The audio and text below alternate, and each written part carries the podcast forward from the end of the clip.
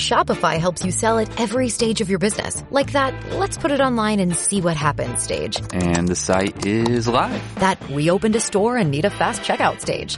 Thanks. You're all set. That count it up and ship it around the globe stage. This one's going to Thailand. And that, wait, did we just hit a million orders stage?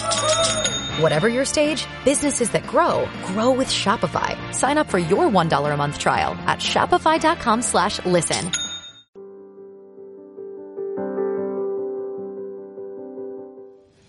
Hola hermanos, ¿qué tal? ¿Qué tal están? Bien, de verano, totalmente, ¿verdad? Maravilla, maravilla de verano.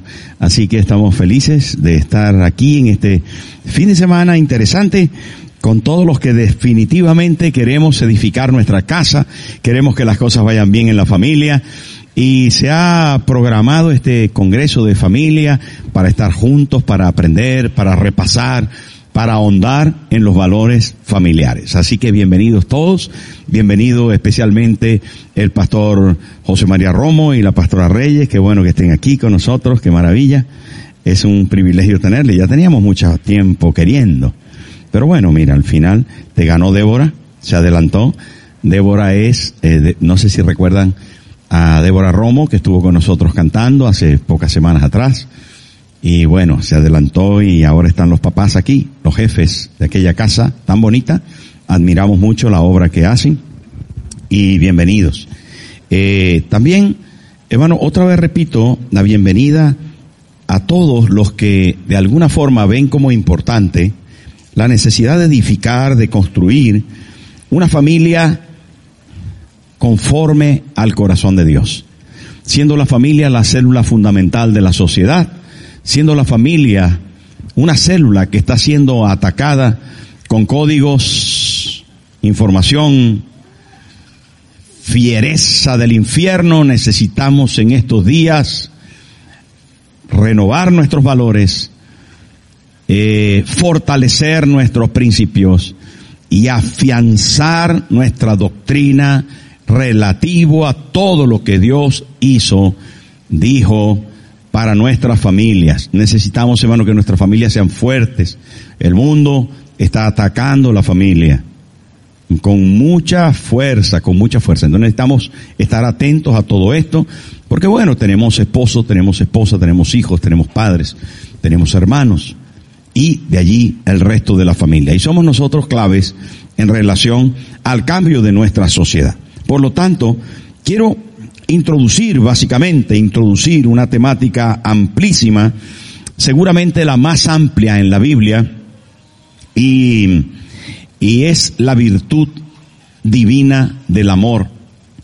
Y porque es todo lo que debe rodear a cualquier acto, cualquier pensamiento, eh, cualquier sentimiento, debe estar rodeado por esa virtud maravillosa que es la virtud divina del amor. Y es que en la Biblia no solo aparece, sino que se repite desde diferentes ángulos para que nosotros aprendamos, lo tomemos y lo practiquemos. Y vivamos en esa realidad y podamos afianzar nuestra vida, nuestra relación, nuestra familia en el amor y ese amor que viene de Dios, que descargó sobre nosotros, pero que ahora tenemos que dejar que aflore, que se comunique, que se comparta, que se sufra, que se goce, que se viva a profundidad. Entonces, eh, cuando me dijo el pastor José Ramón que me tocaba una conferencia durante el tiempo de, de congreso de familia, yo hubiera preferido, por eso lo voy a hacer corto, que sean los invitados, que para eso tenemos invitados, pero bueno, hay que compartir algo, algún pensamiento y afianzar alguna cosa. Y ahora voy a, estar unos minutos con usted recordándole que esa virtud es la cosa más importante y que haciéndolo vamos a triunfar. Porque hay posibilidad, hermano. No solo de agradar a Dios, sino de ser felices en ello. Y usted merece ser feliz. Merece ser feliz. Posiblemente hasta ahora no lo ha logrado del todo, aunque tiene a Cristo, dice, pastor, yo sé que soy salvo, yo sé que tengo a Cristo en mi corazón, pero todavía en mi casa no soy feliz. con mi esposo, con mi esposa, con mis hijos, con mis padres. Y ahí reside la realidad del amor. El amor de Dios derramado en nosotros, compartido, va a cambiar esa, esa perspectiva, ese sentimiento, esa realidad profunda en el corazón del cristiano. Y tenemos que continuar construyendo, seguir construyendo a la manera de que Dios nos enseña, de que Cristo nos dio ejemplo. Así que vamos a la palabra y nuestro pasaje bíblico está en Cantar de los Cantares, el libro del amor, eh, y vamos a leer capítulo 1, versículos del 2 al 4, y vamos a leer también eh, capítulo 8, versículos 6 y 7. Cantar de los Cantares, ¿ya lo tiene? Si no, mírenlo en la pantalla. Ahí va. ¿Está en la pantalla? Sí, señor. Oh, si él me besara con besos de su boca. Romántico eso, ¿eh? Espectacular. Porque mejores son tus amores que el vino. A más del olor de tus suaves ungüentos, tu nombre es como ungüento derramado. Por eso las doncellas te aman. Atráeme en pos de ti correremos. El rey me ha metido en sus cámaras. Nos gozaremos y alegraremos en ti. Nos acordaremos de tus amores más que del vino. Con razón te aman. Ahora vamos al capítulo 8 y dice, ponme como un sello sobre tu corazón, como una marca sobre tu brazo, porque fuertes como la muerte el amor, duros como el Seol los celos, sus brasas, brasas de fuego, fuerte llama. Las muchas aguas no podrán apagar el amor, ni lo ahogarán los ríos. Si diese el hombre todos los bienes de su casa por este amor, de cierto lo menospreciaría. Cantar de los Cantares no se podía leer antes de los 30 años en Israel. Era para mayores de edad. Y era un libro, y es un libro súper romántico. No habla directamente acerca del amor de Dios, sino que lo infiere, lo da por sentado. Y hay tantos pasajes en el Cantar de los Cantares de Salomón que son verdaderamente interesantes y nos llenan de romanticismo porque se trata del amor de una mujer hacia un hombre, de un hombre hacia una mujer. Pero cuando el apóstol Pablo escribe en el Nuevo Testamento acerca de los casados y las casadas, otra vez vuelve a hacer una comparación entre Cristo y la iglesia y así dice, tiene que amar el marido a su mujer y la mujer dice someterse al marido como al Señor. Todo esto hace que se convierta en una eh, figura, en una tipología hermosa en el Antiguo Testamento de cómo amarnos. Especialmente la temática se dirige al amor en el matrimonio. Bueno, puede usted pensar, pero yo no soy casado. No se preocupe, ya llegará su momento. Mientras tanto, esto es una imagen de lo que Dios quiere para amarnos y para amarnos los unos a los otros dentro de los límites que corresponde a cada lugar. Por supuesto que no vamos a amar a nuestros hermanos como amamos a nuestra esposa o a nuestro esposo. Cada cosa en su lugar, con el orden y el equilibrio apropiado. Pero quiero pensar que el amor en la casa, el amor en la familia, nace desde papá y mamá. Nace desde los esposos. Nace desde la determinación de amar profundamente y tener la capacidad de vivir en esa realidad de un amor fuerte, potente, perdonador, que es capaz de sufrir, de soportar, de salir airoso en medio de las batallas de la vida. Y es ahí donde la Biblia, hermano, se abre en todas las páginas para hablarnos del amor. En el Antiguo Testamento encontramos, hermano, que el amor cubre todas las páginas. Por amor Dios crea al hombre. Alguien preguntó, y antes de la creación, ¿qué hacía Dios? Otro le contestó, amaba. Porque Dios es amor. Y es impresionante poder pensar que ese Dios que se conceptualiza, porque no hay un concepto del amor en la Biblia, sino hay unas figuras, unas formas, unas expresiones, unas cualidades que demuestran el amor. Pero Dios amando creó al ser humano. Dios amando, hermano, llamó a Abraham para ser su amigo y se relacionó con él. Amando escogió a Israel y levantó un pueblo para sí. Amando le dio las leyes, las normas, para que no fallaran, para que no se entristecieran enfrentándose al pecado y a la rebeldía. Amando, Dios levantó a David como rey para Israel y lo dio como el cantor, como el pastor, y trajo paz a Israel por amor. Y cuando vemos y conceptualizamos o intentamos definir la vida del ministerio de David, encontramos a alguien conforme al corazón de Dios. Alguien que se metió adentro. Y entonces esa, esa eh, eh, expresión nos deja ver que el cielo trabaja siempre, funciona siempre con el amor. Y el amor no solamente se queda en el Antiguo Testamento, en el tiempo de David, sino que se cose con un hilo hermoso, con un hilo rojo, llamativo, importante, que en algún momento en el Nuevo Testamento digo rojo porque se transforma en sangre, porque el amor es sufrido, pero permaneciendo en el Antiguo Testamento, Dios da a Israel la palabra profética para que su pueblo no se pierda. Y hay momentos en el Antiguo Testamento que hablan del amor de una forma, hermano, impresionante, impresionante. Y alguna vez he compartido con ustedes momentos proféticos como lo vivió Oseas. ¿Se acuerdan del profeta Oseas? ¡Guau! Ahí ya. ¿Saben qué? Ahí se rompe la baraja.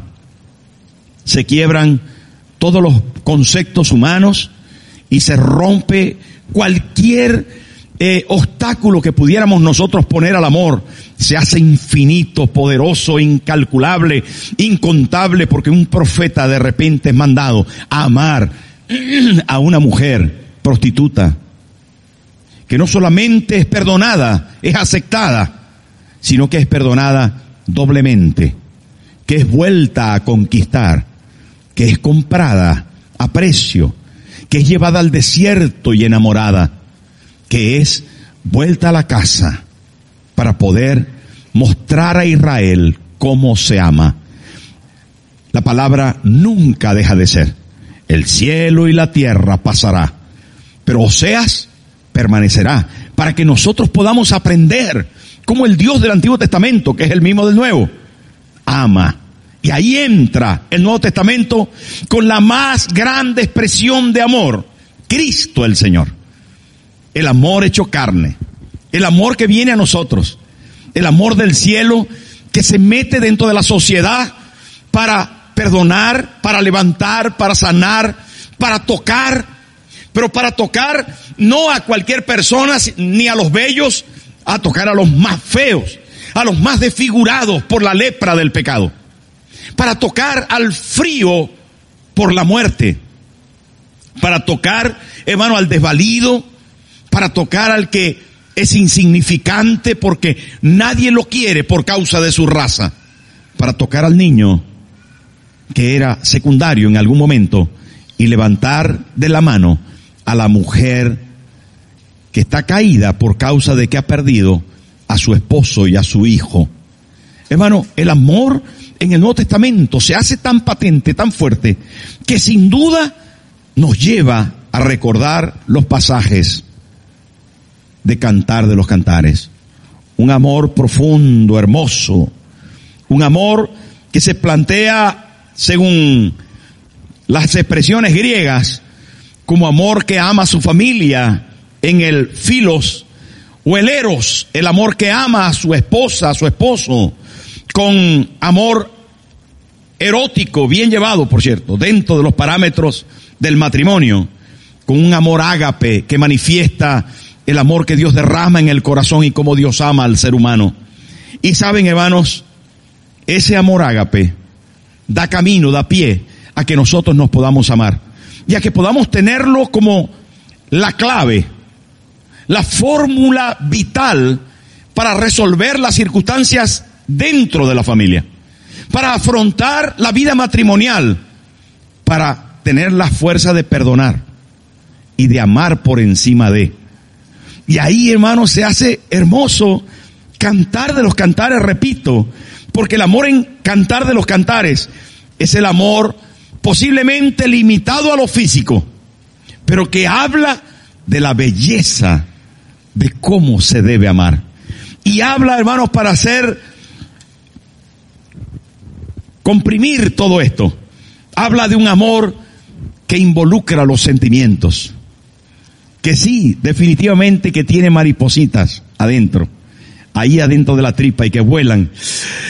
Y que suspira y dice, ay, es que cuando le veo, es que cuando me mira, no sé qué me pasa. Y así lo dice en el capítulo 1 de Cantar de los Cantares, versículo 2 al 4, dice, porque mejores son tus amores que el vino. Wow, ¿y a qué se refiere esto? Pregúntenle a Darío que le gusta el vino fino, no mucho, es comedido, es comedido, porque lo aguantamos. No, es broma esa. Pero fíjese hermano que cuando la Biblia comienza en el capítulo 1, mire eso, porque mejores son tus amores que el vino, y ahora me refiero al amor de pareja, al amor de papá y mamá, que lo van a ver los chicos y que van a aprender. Déjese de cuento, el amor es demostrable, no solo es un sentimiento, pero es un sentimiento que se compara en el cantar de los cantares con el vino. Y el vino tiene la cualidad que es una bebida que afecta los sentidos, afecta directamente el olfato, porque el catador levanta la copa y posiblemente la primera cosa que ve es que lo mira o lo huele. Y dice, es afrutado, ¿sí o no? Así dice Darío, es afrutado. Luego mm, le hace una vueltita a ver si desprende y puede que haya algún sonido al verterlo en la copa. Así que no solo afecta el olfato, sino el oído. Y lo mira tras luz a ver cuán eh, eh, turbio puede estar, o claro, o consistente en la vista a la luz. Pero no solamente la vista, sino también luego hay quien lo toca y logra saber la suavidad que tiene el líquido, el líquido espirituoso. Va tocándolo ahí el catador, mira desde los diferentes, y luego, por supuesto, lo prueba y dice, extraordinario. Pero ¿saben qué? El, el sabio Salomón, inspirado por el Espíritu Santo, dice, porque mejores son tus amores que el vino. ¿Qué nivel? ¿Y saben a qué lo está refiriendo? A los sentidos, a los sentimientos expresados, porque este amor tiene sentimientos. Pero no solamente tiene sentimientos, este amor necesita ser conquistado. Y fíjense en el versículo 4, dice del capítulo 2, perdón, del capítulo 2, versículo 4, dice, tu bandera sobre mí fue amor. Está expresando el amor en diferentes momentos y atención, el verdadero amor tiene que ser conquistado dentro del matrimonio, dentro de la pareja. Un amor que alcanza los niveles porque los escala, porque los lucha, porque los avanza. Con esfuerzo logra ascender. Y esto no es un paso de eh, que nos lleva hasta la cima solamente por un esfuerzo físico, sino que implica todos los sentidos en ese esfuerzo para colocar una bandera en lo alto y decir, me ha conquistado o le he conquistado. Hermano, este amor es espectacularmente lleno de valor, de sentimientos, pero también este amor tiene su tiempo, no se adelante no se atrase, mantenga la línea del tiempo. La Biblia dice, no despertéis ni hagáis velar el amor hasta que quiera. Aún los frutos vienen a su tiempo el amor para los solteros, hermano. No lo adelanten. Deje que llegue, que llegue. Sirva al Señor. Ame a Dios. No busque adelantarse. Confórmese con el momento en que Dios tiene preparado para usted y aguarde mientras tanto y en el momento y después sirva al Señor. Y eso le va a canalizar hacia una vida llena de Dios, sabiendo que es Él el Dios de los tiempos y de las sazones. Este amor es profundo. ¿Dónde aparece eso? Capítulo 3, versículo 10. Wow. Capítulo 3, perdón, versículo 1 al 4, dije mal. Capítulo 3, versículos del 1 al 4. ¿Qué dice? Por las noches busqué en mi lecho al que ama mi alma.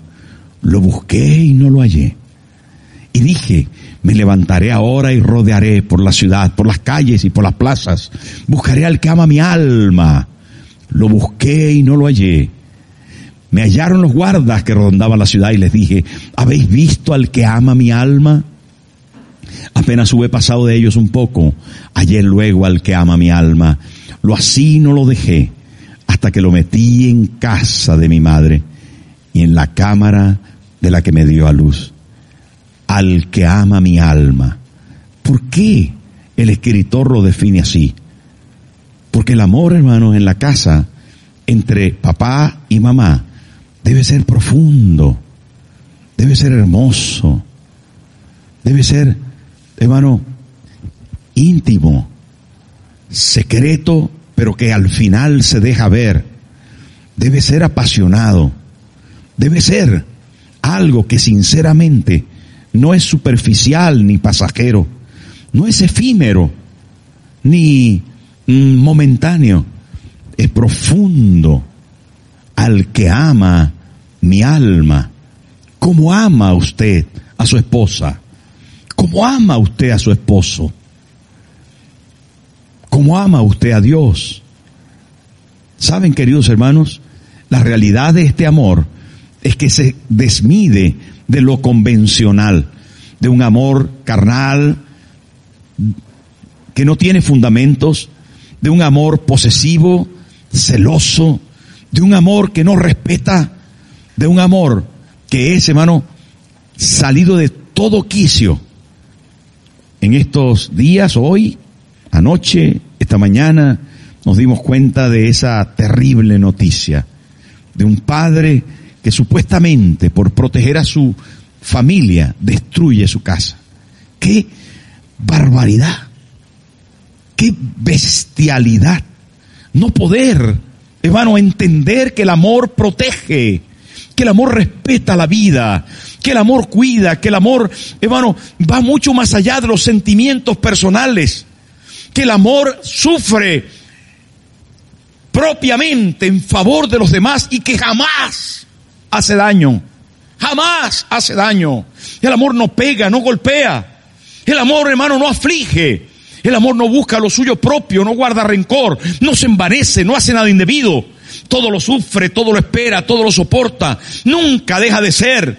Permanece, perdona, ama, entrega. Hermano, qué tremendo. Estuve mirando el concepto del apóstol Pablo inspirado en el primer epístola a los Corintios y dos veces dice sufre. He sufrido. Qué bueno entender de que esto, hermano, se hace con todo el esfuerzo, con todo el trabajo, porque es profundo. Es profundo, no es superficial. No es que tú me dijiste que ibas a hacer y ahora no, y por lo tanto rompe. Este amor es hermoso, es bello. Mire lo que dice en el capítulo 3, versículo 10 de Cantar de los Cantares. Fíjese que hizo sus, sus columnas de plata, su respaldo de oro, su asiento de grana, su interior recamado de amor por las doncellas de Jerusalén. Mire, lo compara a lo más hermoso de la tierra. Y es así, el amor por la esposa, el amor por el esposo, el amor por Dios, debe ser bello, bello. Pero no solamente bello, hermanos, y ya voy hacia el final, este amor debe ser indestructible.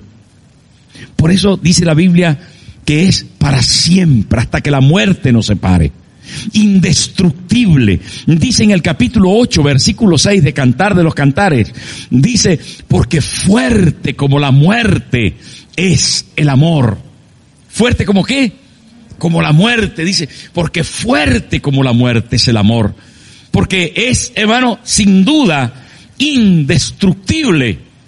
Va más allá de lo que podemos entender. Pero no solamente es indestructible, también es invencible, que se puede ver de esa manera. En el capítulo 8, versículo 7, dice el siguiente versículo, dice, las muchas aguas no podrán apagar el amor, ni lo ahogarán los ríos. Y ahora, por un momento pensemos en lo que intenta dañar el amor, en el terrible mal de la indiferencia, de que paso, estoy muy ocupado, estoy muy ocupada, no tengo tiempo, los niños me exigen, la familia dice que no puedo, es que tengo que trabajar, es que tengo que sostener la casa, o es que estoy cansada, estoy cansado, yo qué sé.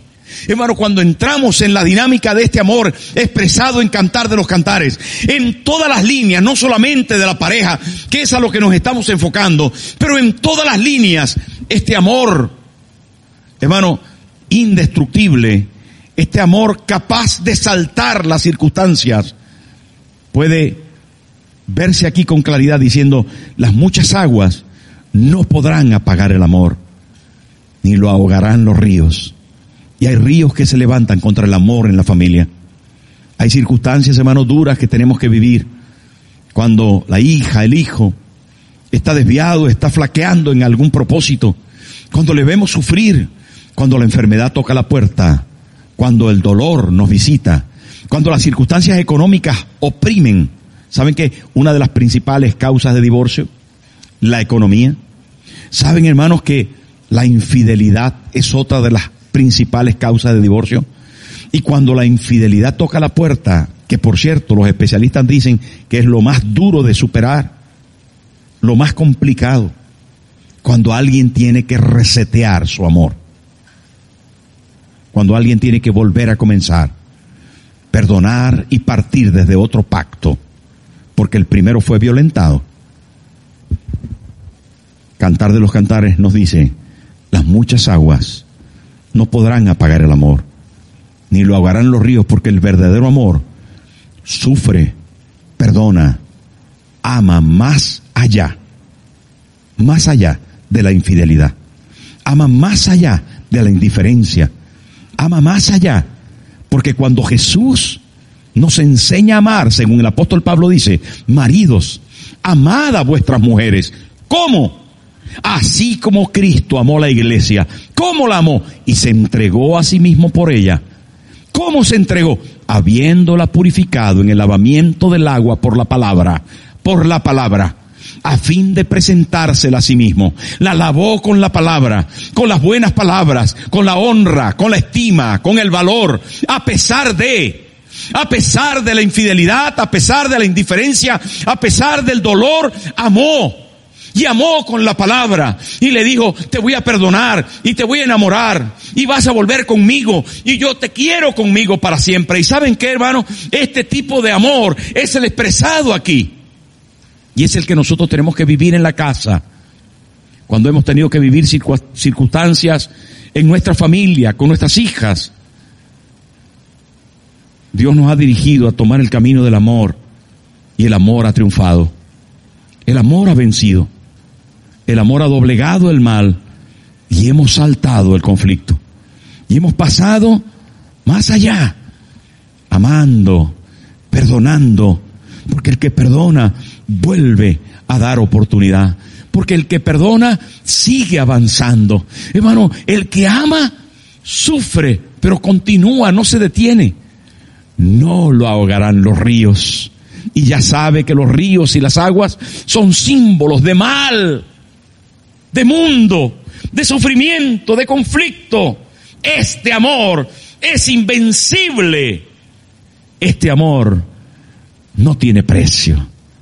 En el capítulo 8, versículo 7 dice, si diese el hombre todos los bienes de su casa por este amor, de cierto lo menospreciaría. No hay precio que pague el amor. Hermano, cuando nos amamos como pareja, como esposos, como familia, cuando nos amamos, no hay precio que pueda comprar esto. Ni se compra ni se vende. ¿Se acuerdan? Ven, me sale la vena de, de Vicente Fernández. Es que es, hermano, lo más valioso que poseemos. Lo más valioso que poseemos. No hay mejor razón para vivir que vivir en la razón del amor. Que el amor muchas veces, hermano, no tiene ninguna razón. Pero necesitamos entrar en esa dinámica y saber que el amor cubre las faltas, que el amor bendice nuestra casa, que el amor nos va a llevar más allá de los límites humanos, del consejo del compadre, del amigo o del vecino. Nos va a llevar mucho más allá, hermano, porque el amor no tiene precio.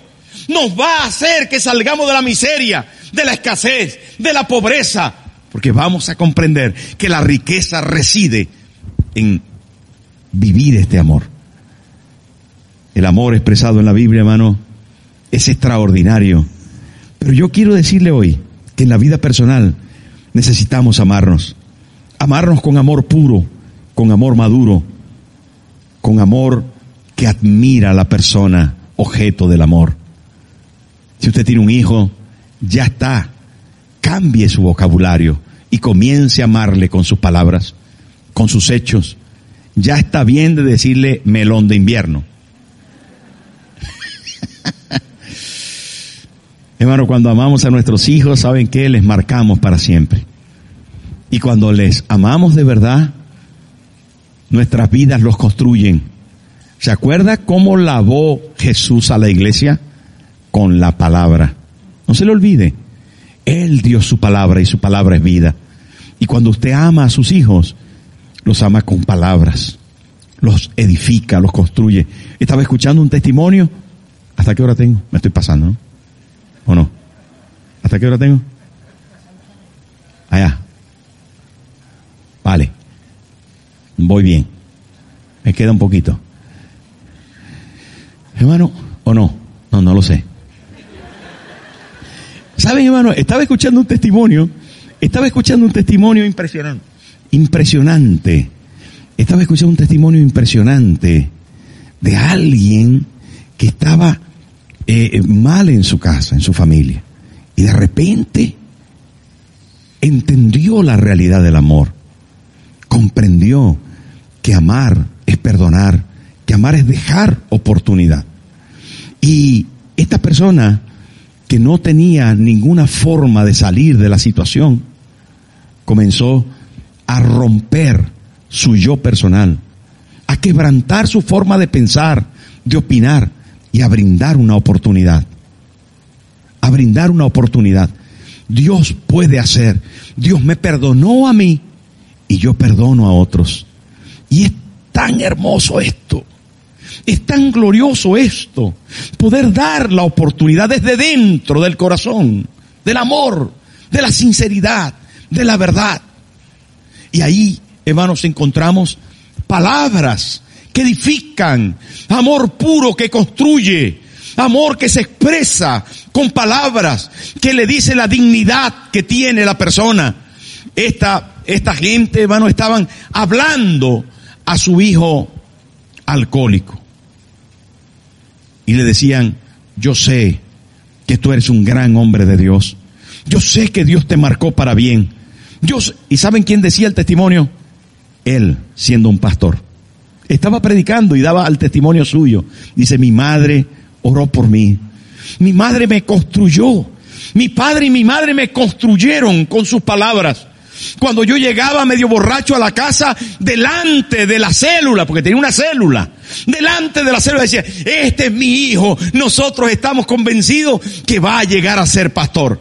Dice, él porque olía licor, decía, me avergonzaba mi madre, me daba no sé qué. Cuando ella decía eso delante de los hermanos, me iba corriendo para mi habitación. Pero lo estaba diciendo desde un púlpito de una iglesia.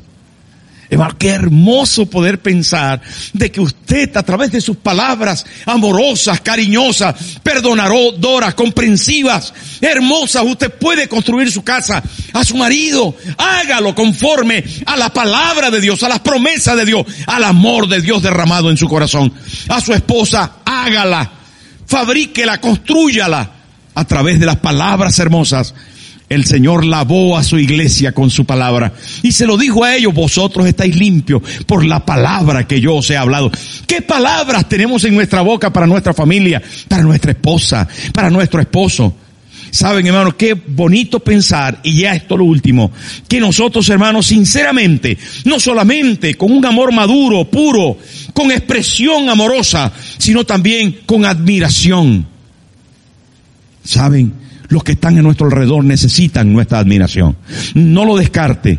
Hermano, no se crea que la gente puede vivir sin ninguna palabra de admiración, de gratitud, de consuelo, de aprecio. Todos necesitamos la motivación del visto bueno del otro, del poder ser, hermano, agradables a otras personas y tu admiración por tu esposo, por tu esposa, por tus hijos, por tus hijas, por tus amigos y por tu iglesia necesita ser escuchada.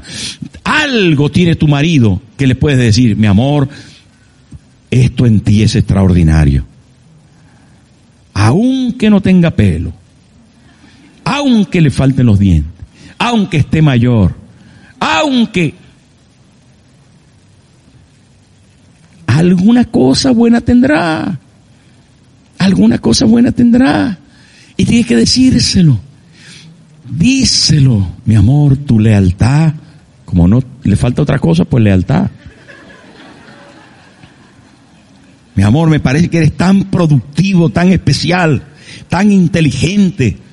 Cuando golpeas el saco con los guantes, lo haces tan finamente.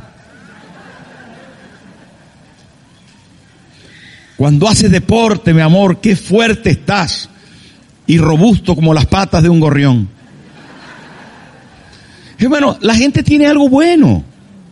También tiene muchas cosas malas, pero usted tiene que enfocarse en construir, en admirar, en bendecir, en ayudar, porque lo necesitamos. Porque el amor es así. El amor es así. Puede que usted consiga muy pocas cosas, pero lo más le puede decir, tú eres muy trabajador, mi amor. Te felicito. Alguna cosa buena tendrá. Y yo estoy seguro que muchas, muchas. También la señora, no siempre se le quema el arroz. ¿Saben? Qué bueno pensar que debe amarse con calidad y permanencia. Cantar de los cantares nos enseña cosas tan bonitas acerca del amor, pero el amor, hermano, va a edificar nuestra casa, va a cambiar la dinámica de nuestra vida y va a hacer que en lo de afuera, en las cosas de las labores cotidianas, que en el ministerio de la iglesia, que en las funciones que tenemos como hijos de Dios, nosotros seamos más efectivos. Tristemente, esto es para los que sirven al Señor. Tristemente, he visto a muchos perder sus ministerios, perder sus cargos, perder sus responsabilidades en la iglesia por causa de no practicar el amor. Sí, amigos, porque si no tienes amor, de nada sirve. Porque si no hay amor, vienes a ser como un címbalo, como una lata que lo que hace es ruido y no tiene fundamento, no tiene base. Mucho ruido y pocas nueces.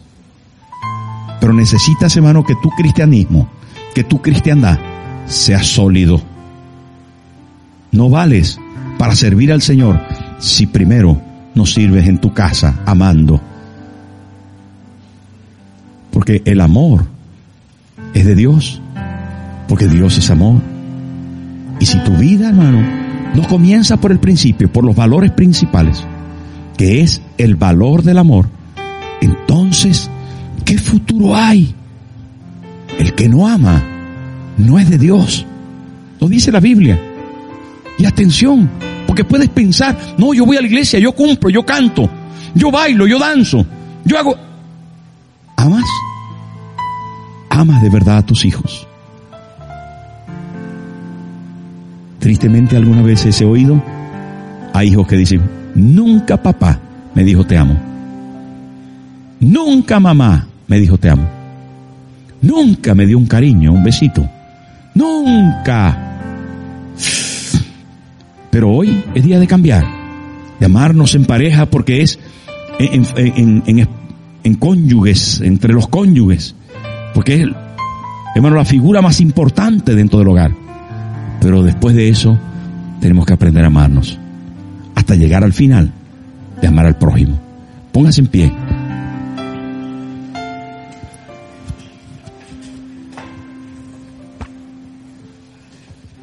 Cierre sus ojos un momento.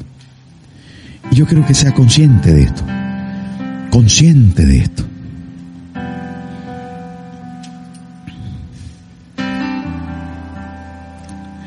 No hay felicidad, no hay paz sin amor. La esperanza se desvanece en el tiempo si no se soporta en el amor. La gracia está fundada en el amor. El perdón tiene la raíz profunda del amor. Y usted hoy necesita amar. Y amar le va a llevar a ser diferente.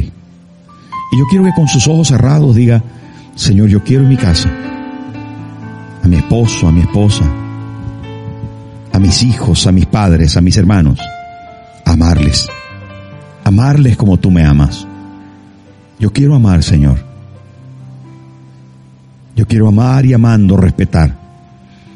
Yo quiero amar y amando perdonar. Yo quiero amar. Enséñame, Señor. Espíritu Santo, pon en mí el gajo del fruto del amor. Ponlo en mí y ayúdame a vivirlo, a practicarlo cada día.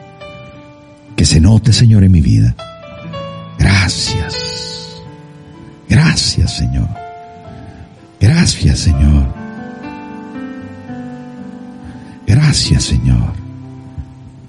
Bueno, puede ser, me, me, da la impresión que el Espíritu Santo te está llevando a pedir perdón por alguna cosa puntual que está necesitando tu matrimonio, tu casa, a relación con tus hijos. Estoy Estoy seguro que alguno necesita volverse al Señor y decir, Señor, perdóname. Perdóname por no perdonar. Perdóname por no comprender. Perdóname por no amar cuando en mi casa uno de los miembros lo necesita. Y yo quiero que se lo digas ahora, ahora mismo, mientras que la, el grupo de adoración sigue, porque van a adorar un ratito. Por favor, hermano, cierre sus ojos un momento, un 30 segundos más. Padre, ahora, en el nombre de Jesús, sana esa relación. Arranca nuestro juicio, nuestro implacable juicio contra alguno de nuestra casa que falló y que nosotros, Señor, nos hemos encargado de machacar. Ahora perdónanos y ayúdanos a amar. Voy a repetirlo. Voy a repetirlo. Señor, perdónanos por ser jueces implacables en nuestra casa. Perdónanos por no dar oportunidad cuando tú nos has perdonado tanto, cuando tú nos has dado una y mil oportunidades. Ayúdanos a amar